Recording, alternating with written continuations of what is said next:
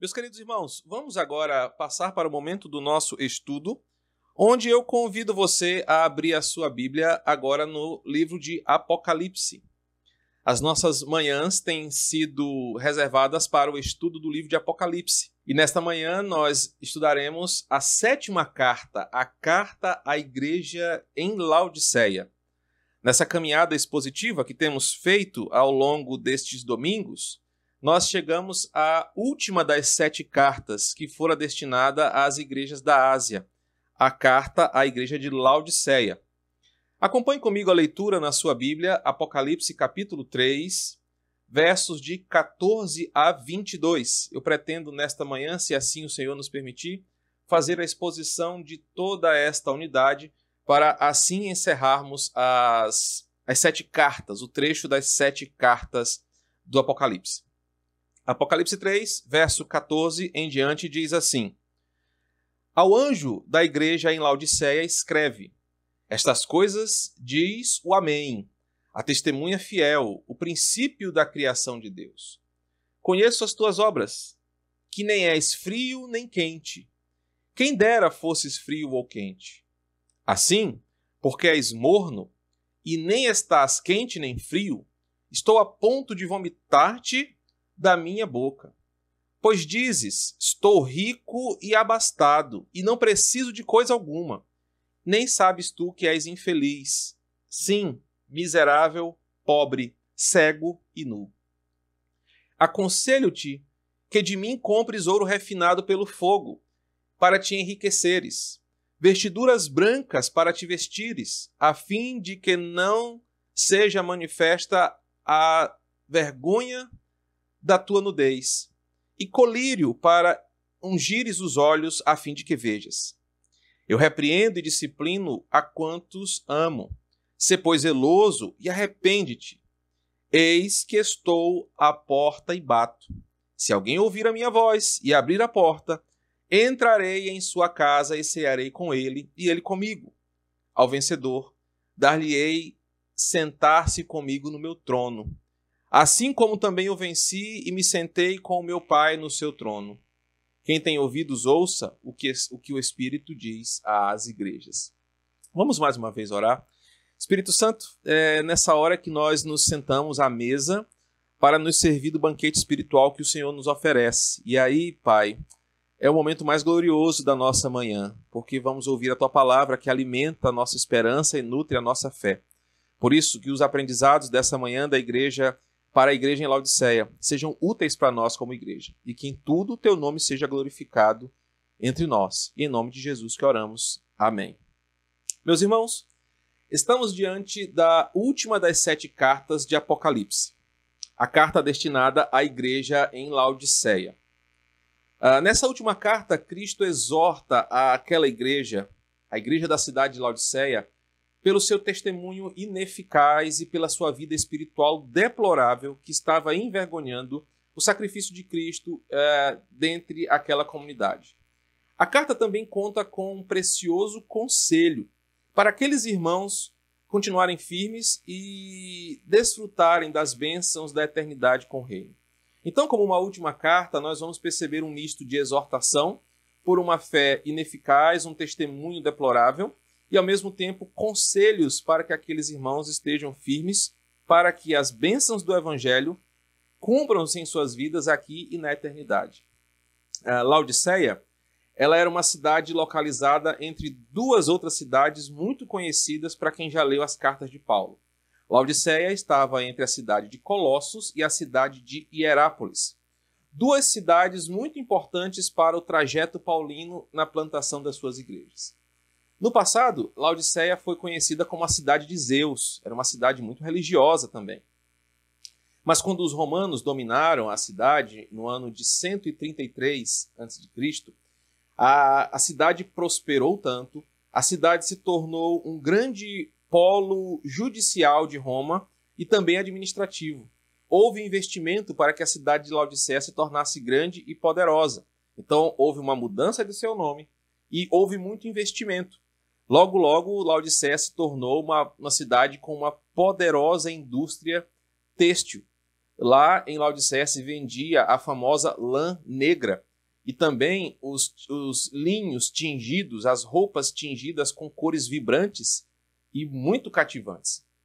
Segundo um historiador, Laodiceia possuía também uma famosa escola de medicina, que se tornou especialista no tratamento dos olhos e com o desenvolvimento de um colírio em forma de uma pasta, a cidade de Laodiceia se tornou uma das grandes escolas de medicina do mundo antigo. Laodiceia era conhecida pela sua medicina, pela sua importância jurídica, administrativa de Roma e também pela sua indústria têxtil. No momento que Laodiceia recebe esta carta, a, a igreja não estava sofrendo como as outras igrejas que nós aprendemos anteriormente. A Laodiceia vivia uma situação muito confortável. Não havia perseguição, nem religiosa nem política, não havia falsos profetas, como nós vimos no passado, não havia Nicolaitas, não havia nenhuma Jezabel ou alguma coisa do tipo. Era uma situação muito confortável. A igreja simplesmente, em um contexto muito promissor para que ela desenvolvesse, uh, se desenvolvesse como uma grande potência espiritual naquela região da Ásia, se tornou mesquinha e reprovável. E é por isso que essa carta é escrita. Diferente das outras irmãs, Laodiceia vivia uma situação muito confortável e favorável para o crescimento da sua missão. Mas ela se tornou uma igreja opaca em seu brilho, se tornou uma igreja vazia de sentido e inoperante em sua missão. Era uma igreja que de fato estava pronta para ser extinta, como nós já falamos no passado sobre a questão dos candeeiros. Um detalhe que vai nos ajudar a entender uh, o termo usado por Cristo aqui é exatamente no que se refere o versículo 7 e o que era a igreja de. No 14, perdão, e o que era a igreja de Laodiceia. Laodiceia recebia águas que vinham das duas cidades.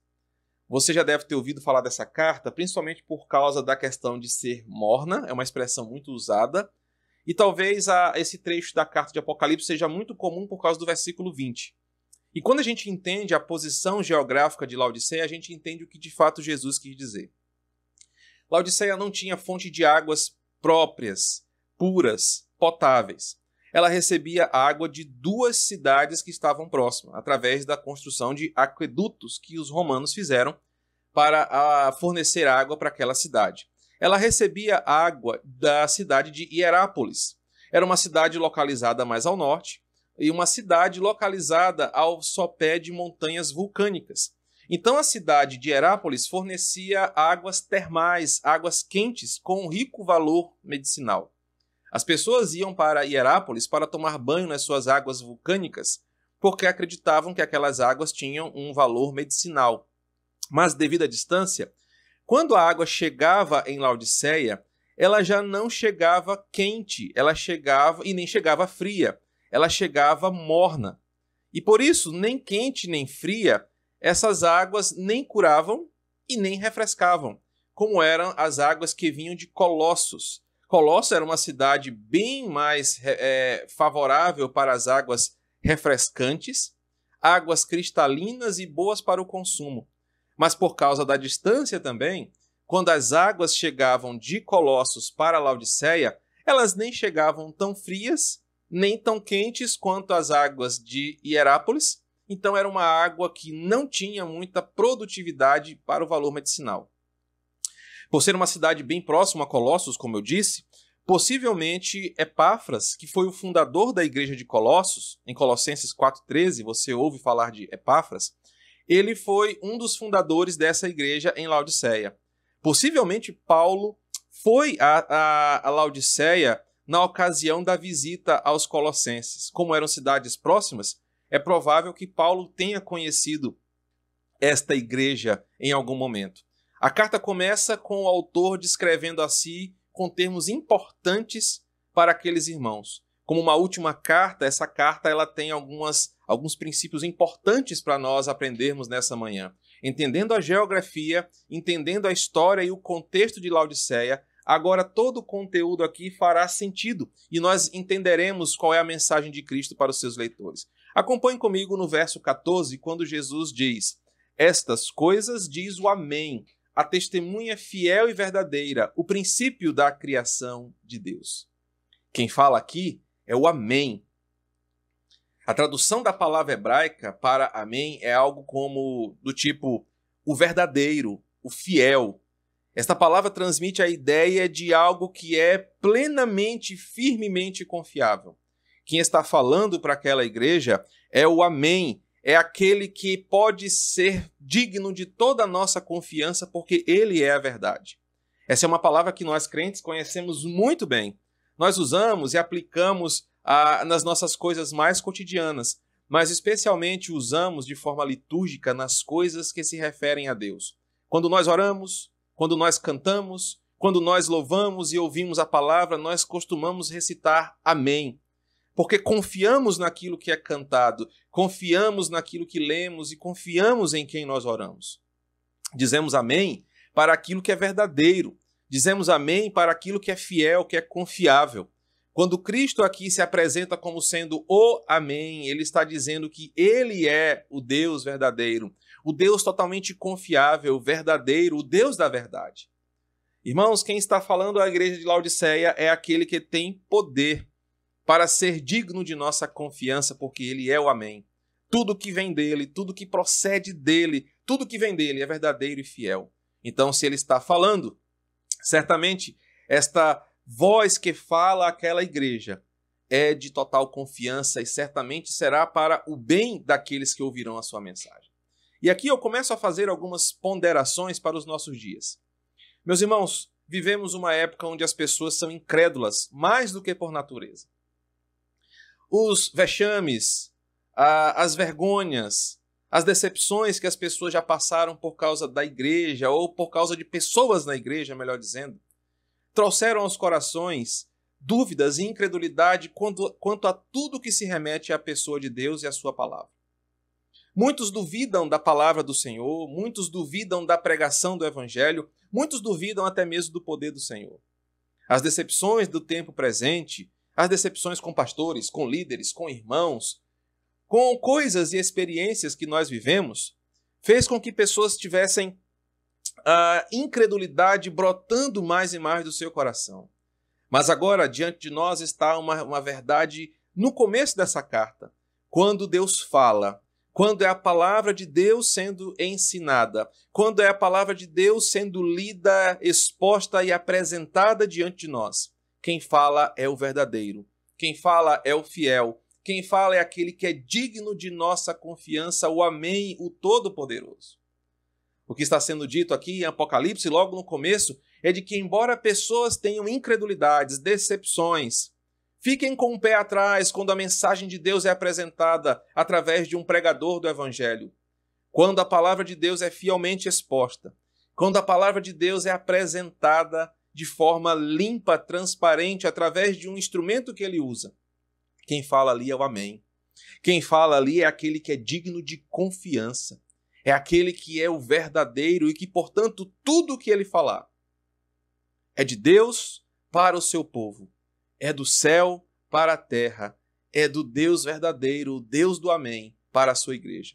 Por isso nós devemos confiar na mensagem deste evangelho, e deixar a nossa incredulidade de lado e quebrar a crosta da decepção ou da falta de fé ou dos desânimos que brotam do nosso coração e dar ouvido a esta mensagem. Quem fala é o Amém. Os laudicenses poderiam estar desconfiados de muitas coisas, poderiam estar até mesmo decepcionados ou incrédulos por algumas questões. Mas agora o início da carta através do anjo, o mensageiro, de, começa dizendo: quem fala estas coisas é o Amém. Portanto, acreditem, ouçam, pratiquem o que eu falo, porque certamente é para o bem de vocês. Irmãos, aqui entra a relação do pastor com o rebanho que lhe é confiado, do mensageiro com a palavra. Quando um pastor, um pregador da palavra, abre a escritura atrás do púlpito defendendo-se pela palavra e apresentando e comprometendo-se apenas com a palavra. Você, eu e todos nós, na condição de ouvintes, devemos receber aquela mensagem como sendo a mensagem do Amém para nós. Tudo que vem da palavra, quer sejam as exortações, repreensões, conselhos, consolos, direções, são para o nosso bem, são para o nosso para a nossa produtividade espiritual, para que nós possamos ser aquilo que o Senhor quer que nós sejamos. Quem diz é o Amém, portanto, o que ele diz é digno de confiança. Às vezes nós tendemos a não receber a palavra de Deus como palavra de Deus. Desconfiamos, ficamos meio duvidosos. Quando a palavra toca em alguma ferida do nosso coração, nós tendemos a rejeitá-la. Mas se é o Amém que diz, até mesmo as suas repreensões e disciplina, principalmente quando falamos de repreensões e disciplinas, como no versículo 19, o Amém está nos ensinando para o nosso próprio bem. Então, Jesus se apresenta como esse Deus uh, confiável, verdadeiro, digno de nossa confiança. O versículo, 10, é, o versículo continua dizendo que ele é a testemunha fiel e verdadeira. Um termo que já apareceu para nós no capítulo 1, versículo 5, que remete à confiança do que ele fala, à confiança das suas sentenças, da sua palavra, do seu testemunho. Por isso, tudo o que está sendo revelado aqui é digno de total confiança. O segundo termo reforça o primeiro. E por fim, ele fala no versículo 14 que ele é o princípio da criação de Deus. Esse termo já foi uh, apresentado em outro momento, não aqui em Apocalipse, mas na carta aos Colossenses. Como era próxima à, à cidade de Colossos, possivelmente a carta aos Colossenses foi lida em Laodiceia. Quero que você lembre ou aprenda que as cartas pastorais, carta, as cartas apostólicas, perdão, elas giravam entre as igrejas próximas. Então, a carta que era escrita a uma cidade, ela passava por outras cidades para que outros irmãos aprendessem o que estava ali sendo ensinado. Então, possivelmente em Laodiceia, aqueles irmãos ouviram o que fora escrito aos Colossenses e ouviram sobre Jesus, o Senhor cósmico de todas as coisas. O que está escrito em Colossenses capítulo 1, versos de 13 a 19. Os laudicenses entendiam esse termo de que Jesus era o princípio da criação, não como o primeiro criado, não como se Jesus fosse criado primeiro, mas antes disso, por ele ser o princípio de todas as coisas que foram criadas. Ele é o sentido, ele é o fundamento, ele é a causa, ele é a sustentação de todas as coisas, como Paulo diz em Colossenses capítulo 1, versos de 13 a 19. Portanto, se ele é verdadeiro e fiel, se tudo o que ele fala é verdade e digno de confiança, e ele é a causa, o sentido, o fundamento de tudo que existe, nós devemos ouvir a sua palavra. Nós devemos ouvir o que ele tem a dizer, pois certamente o que ele falará será útil para a nossa vida aqui e na vida eterna.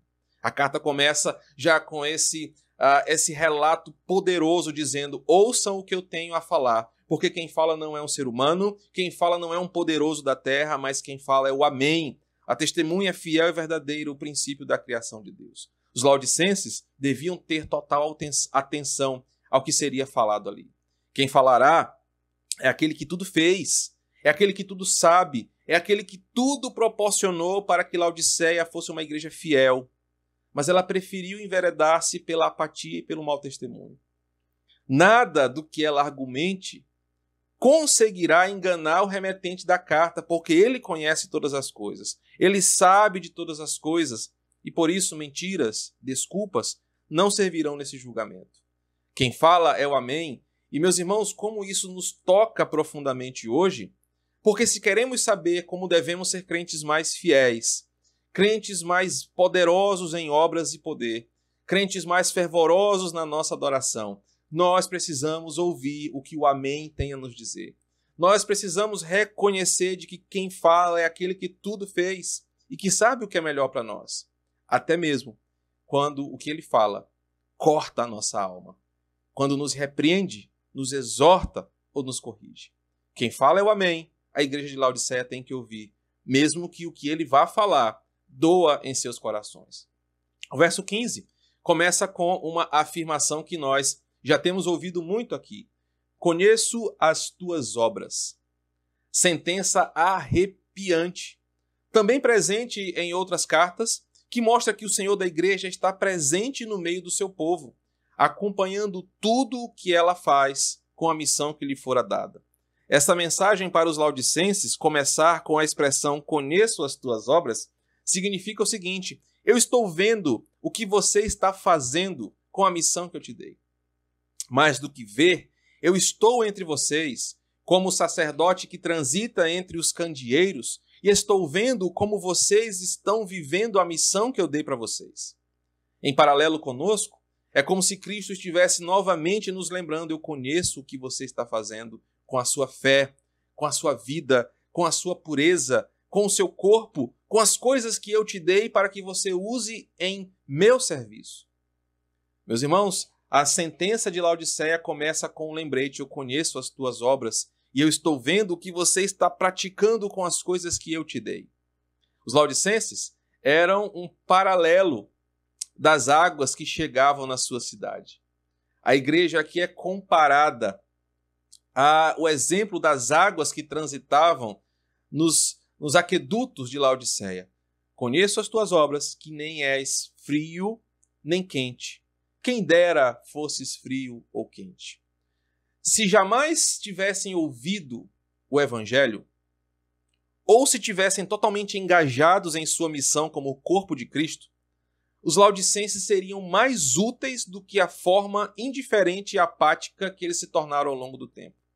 Jesus está dizendo exatamente o ponto em questão aqui.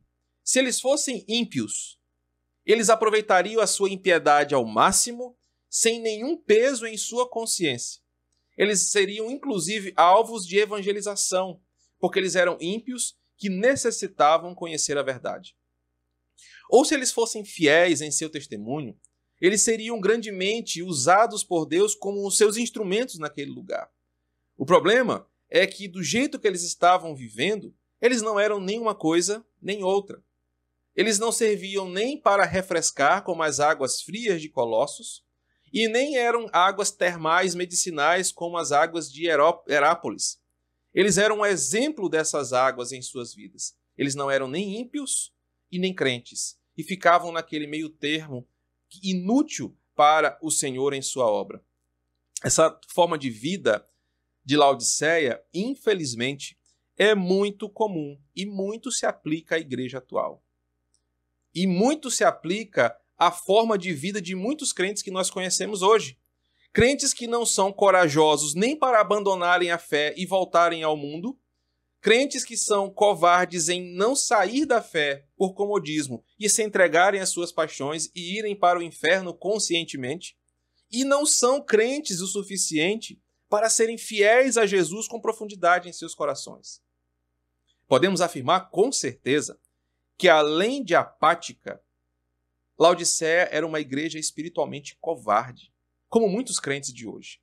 Tinha medo de ir para o inferno, um medo legalista, e também tinha medo de abandonar o mundo e seus prazeres e suportar o, o peso de sua cruz. Por isso, Cristo diz: Olha, quem dera fosse um ou outro, quem dera você fosse fria ou quente. Não aqui que frio seja melhor do que quente, mas a ideia aqui são de extremos, porque se você fosse um, você seria alvo de evangelização e eu ganharia o coração de vocês pela palavra. Ou se vocês fossem o outro, vocês seriam esses instrumentos que eu usaria para ganhar os laudicenses. É bem melhor que você esteja no mundo para que eu salve vocês, ou melhor que vocês estejam no compromisso da missão para eu usar vocês, do que ficarem nessa sentença inútil de uma vida morna, apática, sem nenhuma produtividade. Uh, eu posso até afirmar que, de certa forma, o que está sendo dito aqui é assim: é bem melhor estar no mundo e ir para o inferno e ter a possibilidade de ouvir a mensagem que vai te resgatar, do que estar na igreja e ir para o inferno, não aproveitando o melhor da fé e nem o melhor do mundo.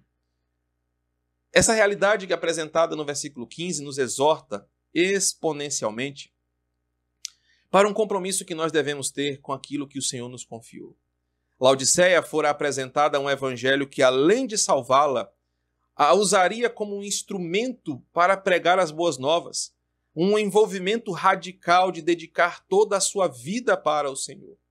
Entretanto, como uma grande cidade, um grande polo industrial, uma cidade de muito movimento econômico, financeiro, jurídico, Laodiceia caiu num descanso inútil e ineficaz para a fé. Se tornou uma igreja apática, morna, sem expressão. Namorava com as coisas do mundo, praticava as coisas do mundo, mas não a ponto de dedicar-se ao mundo. Da mesma forma, gostava das coisas de Deus, mas não se envolvia com as coisas de Deus. Isso trouxe a Cristo uma, um desejo. Versículo 16. Assim, porque és morno, e nem és quente nem frio, estou a ponto de vomitar-te da minha boca. Esse versículo requer uma atenção especial de nós. As águas termais, como eu disse, que estavam perto de Herápolis, mandavam essas águas com características medicinais, eram águas vulcânicas. Portanto, elas eram ah, enriquecidas com alguns minerais que traziam um certo valor medicinal. Mas, devido à distância e aos aquedutos rústicos construídos pelo Império Romano, quando a água chegava na cidade de Laodiceia, ela já havia esfriado, e devido ao alto teor de carbonato de cálcio, típico de águas vulcânicas, pessoas que colocavam essa água morna já não tão enriquecida como as águas termais de Herápolis. Em suas bocas, bebiam aquela água, elas sentiam náuseas e passavam a ter problemas uh, gástricos e vomitavam quando bebiam essas águas.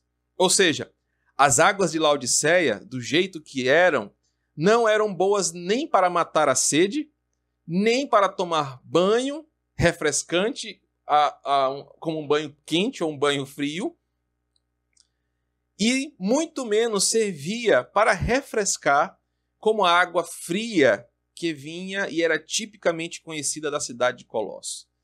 Uh, eu penso em duas realidades diferentes. Aqui no Brasil nós temos as conhecidas águas lá de Goiás, as águas termais de Caldas Novas e também as nossas deliciosas águas do Rio Una, as águas geladas de Morros. São essas duas realidades apresentadas aqui. E a igreja de Laodiceia era uma representação visível de como ela não era nem as não eram as águas termais de Caldas Novas e nem as águas frias de Morros. Ela era algo que não servia para beber, que não matava a sede, que não refrescava e que não era útil para muita coisa. Além de serem inúteis, os laudicenses não serviam para quase nada do jeito que estavam. Observe que Cristo diz assim, versículo 16: Estou a ponto de vomitar-te da minha boca. Cristo diz: Estou a ponto de vomitar-te, e não que ele está vomitando ou que vai vomitar. Observemos aqui a chamada ao arrependimento.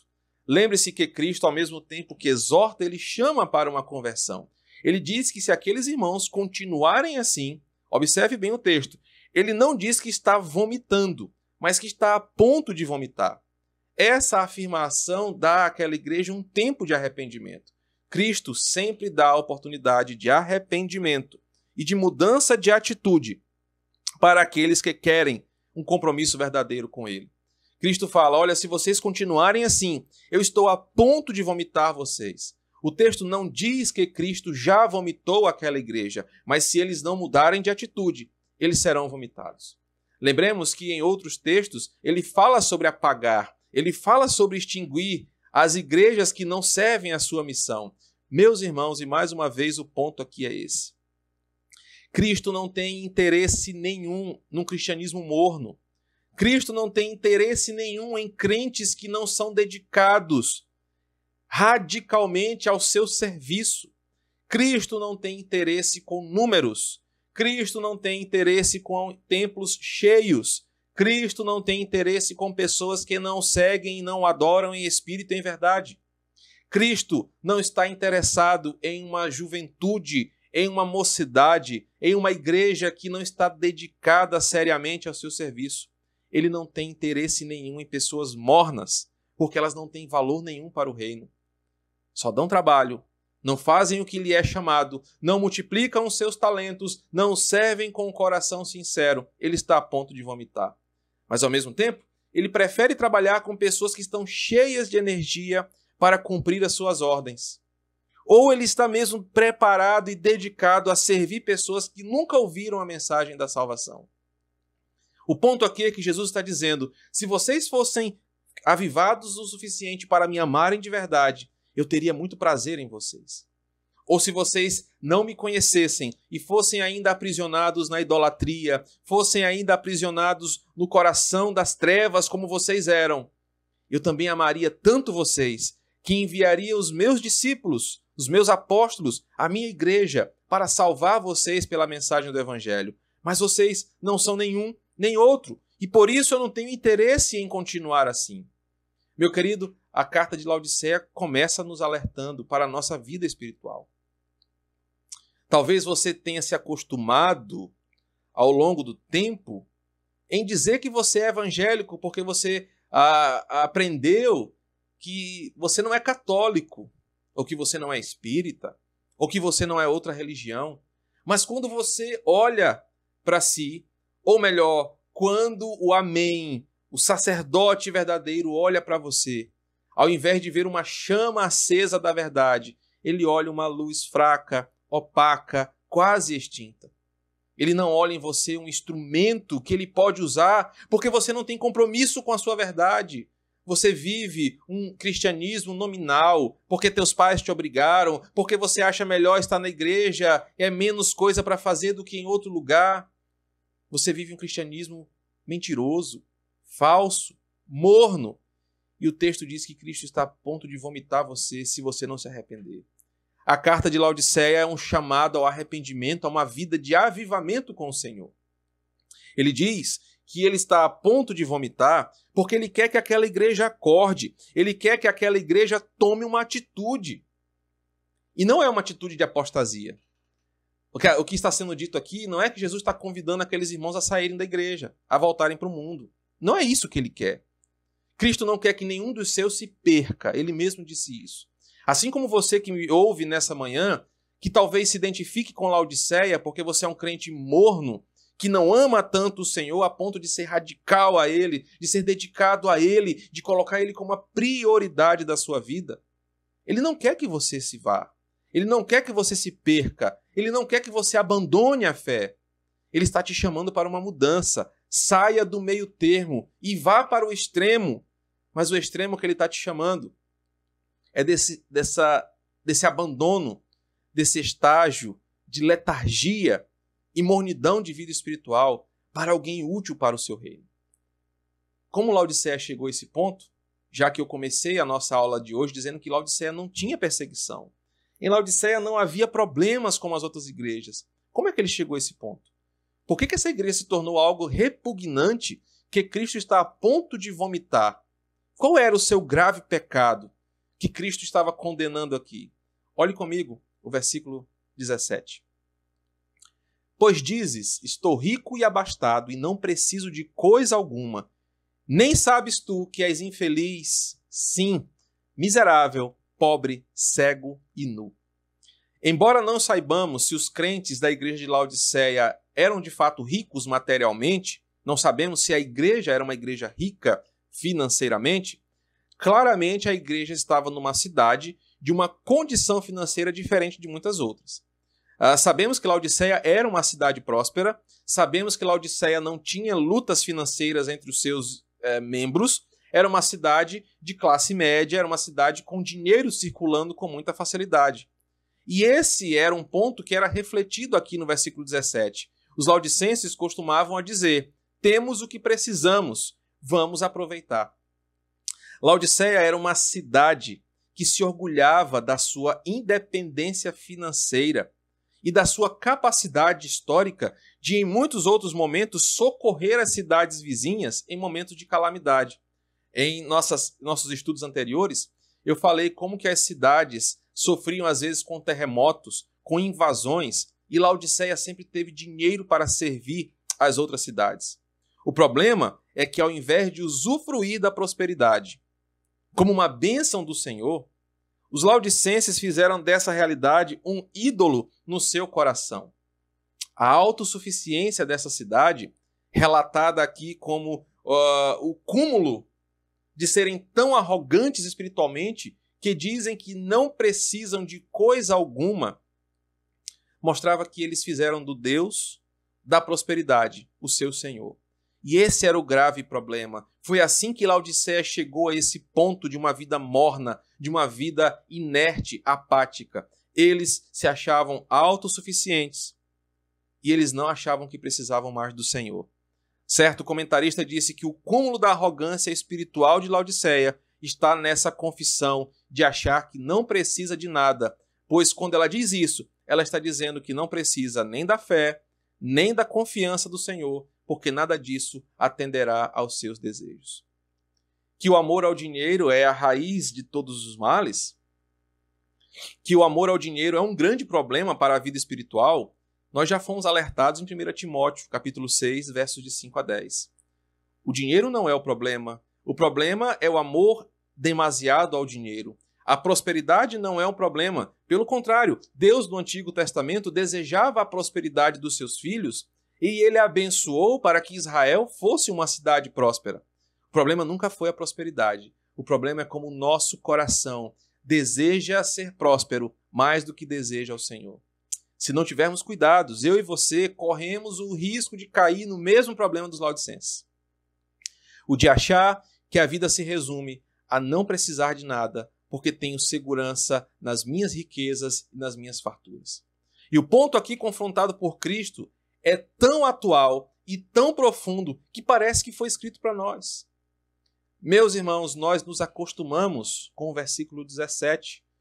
Nós acostumamos em não precisarmos de coisa alguma, porque o que precisamos nós temos condição de ter.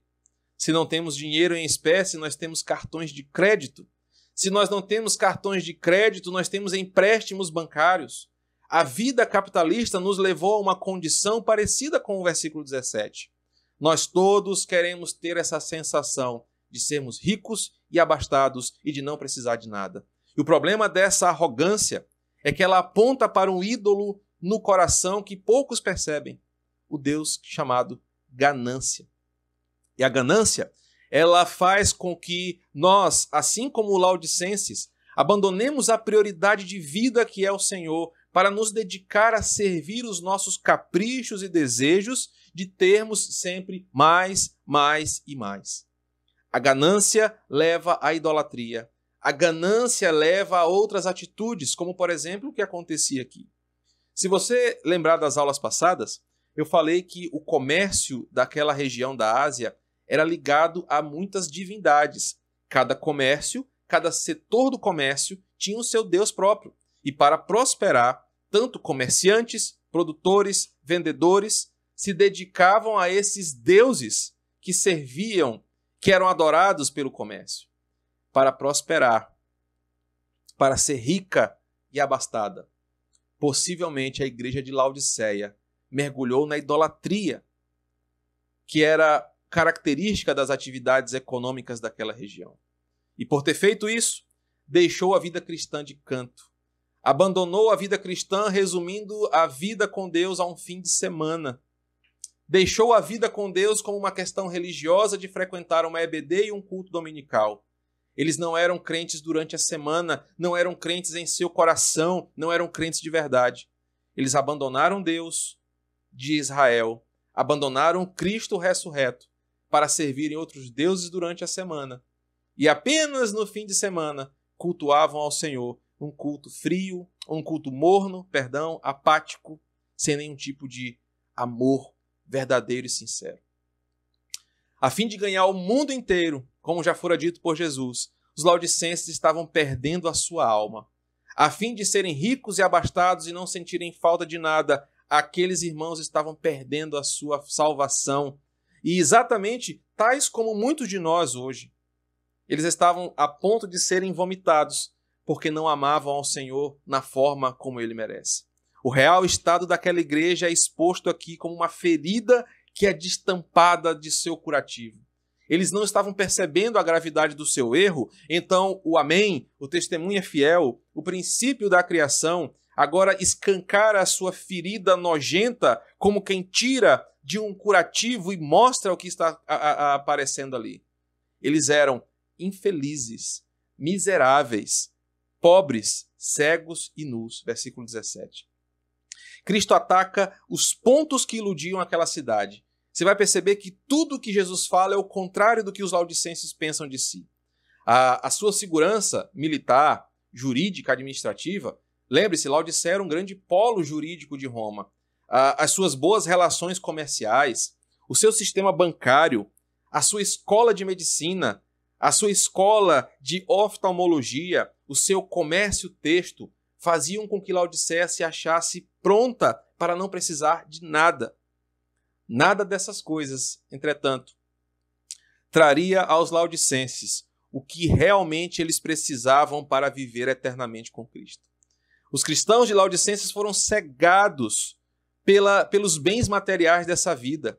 Eles perderam o fervor do céu e estavam perdendo o seu maior presente, que era servir a Cristo enquanto estivessem vivos. Se iludiram com a riqueza pobre deste mundo em detrimento de uma herança que está guardada para os crentes no céu.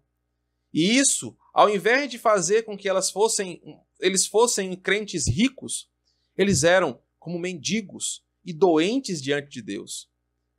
O interior deles era infeliz e exteriormente eles eram miseráveis, pobres, cegos e nus. Que realidade uh, confrontadora para aquela igreja. Diante do que Jesus diz, ele fala para eles o seguinte: olha, se vocês acham que são ricos porque têm um sistema bancário eficiente, vocês têm leis, vocês têm políticas, se vocês acham que têm de tudo o que precisam, porque vocês têm fortes comércios, produções têxteis, vocês têm uma boa agricultura, vocês têm tudo que acham que precisam, eu preciso alertar, diz o Senhor. Por dentro vocês são infelizes, porque vocês estão ganhando o mundo inteiro e perdendo a alma de vocês. E exteriormente, vocês não estão vendo, mas vocês são pobres, cegos e nus. O versículo 18, agora Jesus apresenta uma solução. Observem que até aqui o texto é ácido, o texto dói, é confrontativo. Assim como Cristo faz hoje com muitos crentes. Ele está a ponto de vomitar uma igreja que chegou a um ponto declinante e degradante de sua vida por causa da ganância, da arrogância e da cegueira espiritual. Achavam-se poderosos, mas eram infelizes e miseráveis, eram pobres, cegos e nus. Cristo, por amor a essa igreja, não fecha as portas de uma vez. Eu acabei de dizer que ele está a ponto de vomitar, mas ele ainda não vomitou. Ele dá uma esperança de arrependimento, e isso começa no versículo 18. Aconselho-te que de mim compres ouro refinado pelo fogo para te enriqueceres, vestiduras brancas para te vestires, a fim de que não seja manifesta a vergonha da tua nudez, e colírio para ungires os olhos, a fim de que vejas. Laodiceia, como eu disse, se achava rica e abastada, com dinheiro para comprar o que pudesse, para comprar o que desejasse. Mas estava gastando essa sua pseudo-riqueza em coisas banais, em bens que seriam destruídos com o tempo. Estava gastando a sua riqueza com coisas que não levariam ela a lugar nenhum na eternidade, a não ser a condenação. Cristo agora desafia aqueles irmãos a irem até ele, a comprarem, já que eles estão acostumados com a linguagem de comprar e vender, porque se achavam ricos, o que o seu dinheiro não poderia comprar. Cristo cita aqui Isaías capítulo 55, verso 1. Permita-me acompanhar com você a leitura desse texto. Isaías, capítulo 55, versículo 1.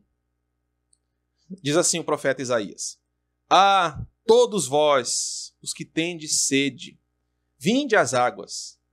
E vós, os que não tendes dinheiro, vinde, comprai e comei. Sim, vinde e comprai, e sem preço, vinho e leite. Isaías 55, 1 é uma profecia, um alerta sobre uma graça oferecida para coisas que o dinheiro não pode comprar. E observem como é importante para o contexto de Laodiceia o que está sendo dito aqui.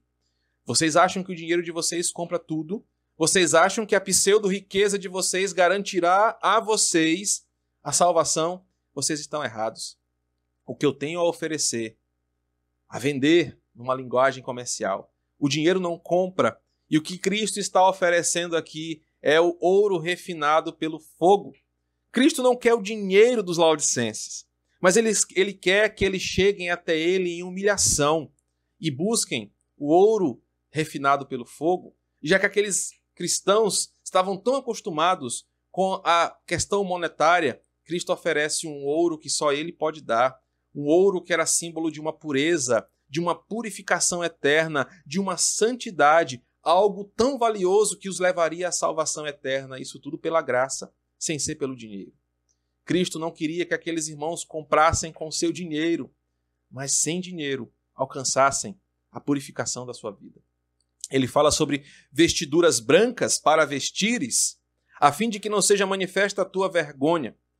Em uma cidade que tinha um grande comércio têxtil, em uma cidade em que a renda principal das pessoas era fabricar roupas e, e é, tingidas e peças de roupa tingida, a roupa branca também remete à pureza sacerdotal diante de Deus. Eu quero que você preste atenção é, nesse detalhe. Os cristãos de Laodiceia, eles estavam espiritualmente nus diante de Deus, e apenas as vestes que Deus daria a eles cobririam a sua vergonha, a sua nudez.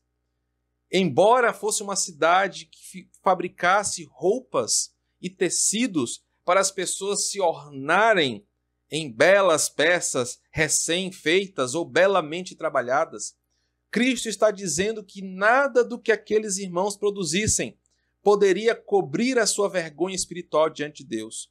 As roupas que Laodiceia fabricava não eram, por mais que fossem poderosamente tingidas com uma boa pigmentação, não conseguia cobrir a sua nudez espiritual, nem a sua vergonha e nem disfarçar a sua mancha de pecado em seus corações. Apenas a vestimenta vinda de Deus revela como nós somos cobertos pela sua graça. A nossa vergonha é, é, ela é escondida em Deus. Nós somos vestidos por Ele com vestiduras brancas que representam a santidade dos sacerdotes. Essas mesmas vestes brancas que daqui a algum tempo nós vamos ver aparecendo aqui em Apocalipse como sendo a vestidura dos santos. Uma vestimenta que vem de Deus, que revela a nossa pureza diante dele por causa do que Cristo nos deu. Laodiceia podia fazer roupa de todas as cores, de todas as qualidades, mas essas coisas não escondiam o que eles eram de verdade e apenas Deus poderia cobrir. E aqui de novo eu faço uma exortação para nós, para você que me ouve. Meu querido, não são as tuas obras, meu irmão, minha irmã, não são as coisas que você fazem para a igreja, para o pastor, para a sua denominação, para o crente A, B ou C, que vão esconder a tua vergonha diante de Deus. Não são as tuas obras que vão tapar os teus pecados. Não são as coisas que você faz, o dinheiro que você oferta, que vai cobrir a nudez da tua vergonha diante do Senhor. Apenas vestiduras que Ele dá, vestiduras brancas, são suficientes e capazes de esconder a tua nudez espiritual. Os crentes de Laodiceia achavam que por servirem dominicalmente a sua igreja, darem ofertas para os missionários, ajudarem nas construções, aquilo os daria algum tipo de perdão de seus pecados. Mas Cristo diz: apenas as vestiduras brancas que eu dou conseguem esconder a vergonha da tua nudez. E a última sentença do versículo 18, de uma oferta de coisas que Jesus está dando àquela igreja para o arrependimento, fala de um colírio para eles ungirem os olhos, a fim de que vejam. E, ironicamente, embora famosos pelo seu colírio medicinal, os laudicenses estavam cegos e não estavam enxergando o grave perigo espiritual que estavam cometendo. Cristo oferece para eles um medicamento mais poderoso para curar a sua cegueira espiritual, um remédio que só ele pode fornecer, que vai ajudar os laudicenses a enxergar com clareza como suas vidas estavam sendo levadas para o inferno, longe da graça divina. E para quem usa óculos desde os 12 anos de idade, eu entendo o que Jesus está dizendo aqui. Aqueles irmãos tinham a, a, a competência de curar vistas cansadas, de corrigir problemas de visão, mas o seu principal problema, a visão espiritual, não estava sendo tratado porque eles não estavam perto o suficiente do Senhor para provar desse seu remédio que nos permite ver a vida eterna com clareza. Cristo oferece todas essas coisas para aquela igreja, porque apesar dela estar morna, Cristo ama a sua igreja e quer que ela conheça o caminho da redenção, que é o que o versículo 19 nos apresenta. Eu repreendo e disciplino a quantos amo, se pois zeloso e arrepende-te. Cristo, no versículo 19, mostra-se zeloso por aquela igreja, em manter um alto nível de santidade. Meus irmãos, eu faço de novo esse alerta para você. Cristo não está interessado em uma igreja lotada de crentes mornos. Essa onda de mega igrejas, de métodos de crescimento de igreja que visam apenas números, números e números, não é do interesse do Senhor. Ele busca adoradores que o adorem em espírito e em verdade. Ele busca crentes que o amem de coração sincero. Cristo mostra-se zeloso e por isso ele repreende e até mesmo disciplina a quem ele ama. Para que a sua igreja, a igreja de Laodiceia e a igreja de todos os tempos, receba o seu amor, ele precisa colocá-la sobre a luz reveladora da sua palavra para consertar os seus caminhos tortuosos. E meus queridos, aqui eu preciso dizer que esse é o meu papel como pastor, esse é o papel de todo pregador da palavra que ama o rebanho de Cristo quando nós, pastores, pregamos a palavra e exortamos a igreja. E às vezes nós confrontamos alguns irmãos, direta ou indiretamente, sobre os seus pecados. Não é no desejo de humilhar, não é no desejo de terminar de quebrar, mas é no desejo de mostrar como Cristo é zeloso e, pelo seu amor, ele repreende, ele exorta e até mesmo disciplina a quem ele ama. Eu acho que os irmãos sabem, já acompanharam, já viveram isso na pele. Nunca é fácil para um pastor disciplinar alguém. Nunca é fácil uh, para um pastor chamar alguém em seu gabinete ou numa conversa telefônica, exortar, repreender, corrigir. Muitos pegam até raiva do pastor, muitos viram a cara, abandonam a igreja. Mas o que está sendo dito no versículo 19 é exatamente isso. Como uma forma de amar você, Deus quer que você seja puro, santo nos seus caminhos, e para isso ele usa a sua palavra, que nos repreende, nos disciplina e nos exorta.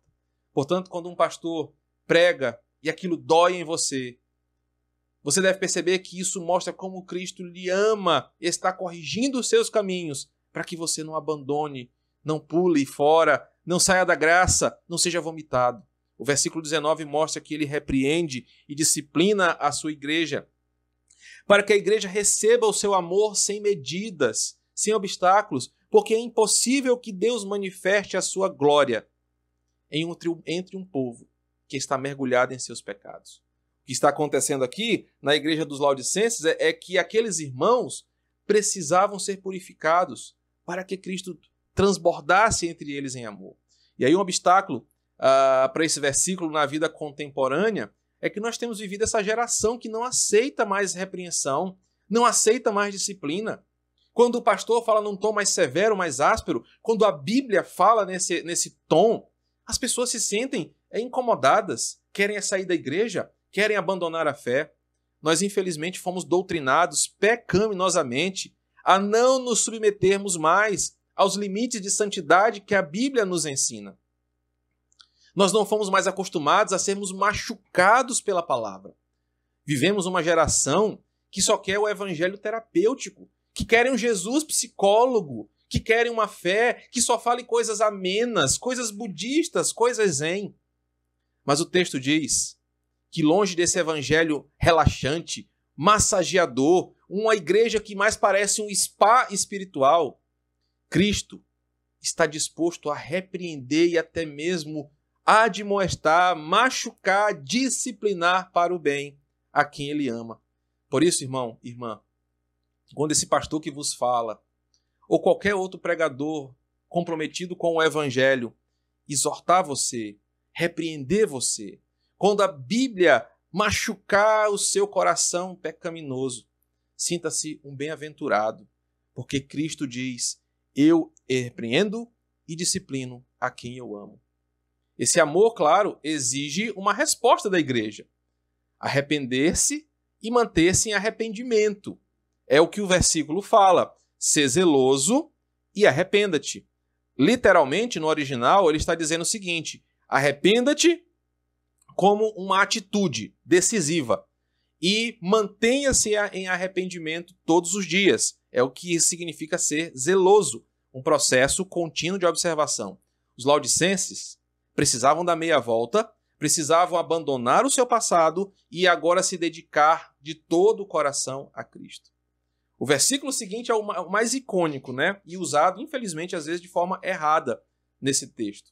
Mas eu quero que você entenda que até aqui o que Cristo está dizendo é: vocês estão errados e eu estou oferecendo para vocês uma oportunidade de conserto. Estou dando a vocês o caminho. Ouçam a minha palavra, e se está doendo em vocês é porque eu amo vocês e quero que vocês mudem e venham para mim. E aí o versículo 20, que é um dos versículos mais usados, até mesmo quando vamos evangelizar, e às vezes usamos errado, é um dos mais conhecidos dessa carta. Uh, Eis que estou à porta e bato. Se alguém ouvir a minha voz e abrir a porta, entrarei em sua casa e cearei com ele e ele comigo. Mais uma vez, Cristo está oferecendo amor para aquela igreja e é manifesto aqui mesmo tendo sido excluído da centralidade da vida daqueles irmãos. Cristo faz uma figura, traz uma figura de linguagem como alguém que foi colocado para fora de casa, que foi sendo ah, pouco a pouco expulso de dentro de casa a ponto de ser deixado do lado de fora, do lado de fora da adoração, da piedade, da vida daqueles irmãos. Só que do lado de fora, Cristo não fica magoado e vai embora. Isso é uma beleza desse versículo.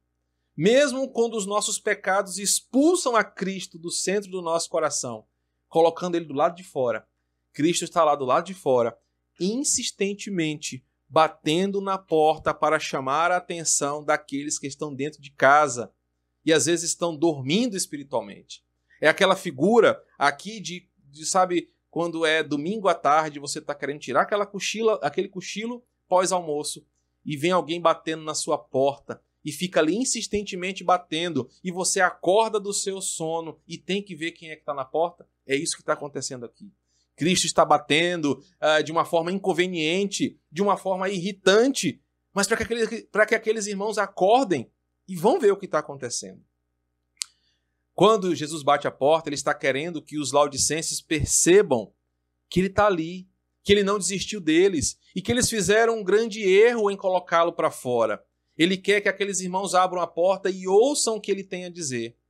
Um grande é, comentarista de Apocalipse diz que possivelmente o que está sendo manifesto aqui é um paralelo de Cantares, capítulo 5, versículo 2.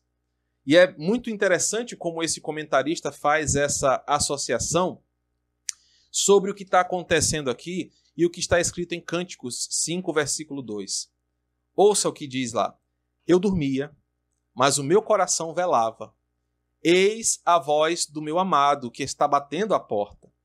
Abre-me, irmã minha, querida minha, pomba minha, imaculada minha, porque a minha cabeça está cheia de orvalho, os meus cabelos das gotas da noite. E é interessante a associação que ele faz aqui, é que o amado está batendo na porta do seu amor para que ela abra a porta para ele poder entrar. Se assim for, se esse comentarista estiver fazendo uma conexão bela com cânticos, o noivo quer que a noiva abra a porta e o receba para desfrutar de um relacionamento com ele. Se assim for, esse texto não pode ser usado para evangelismo, porque crente não, Cristo não bate na porta de desconhecidos.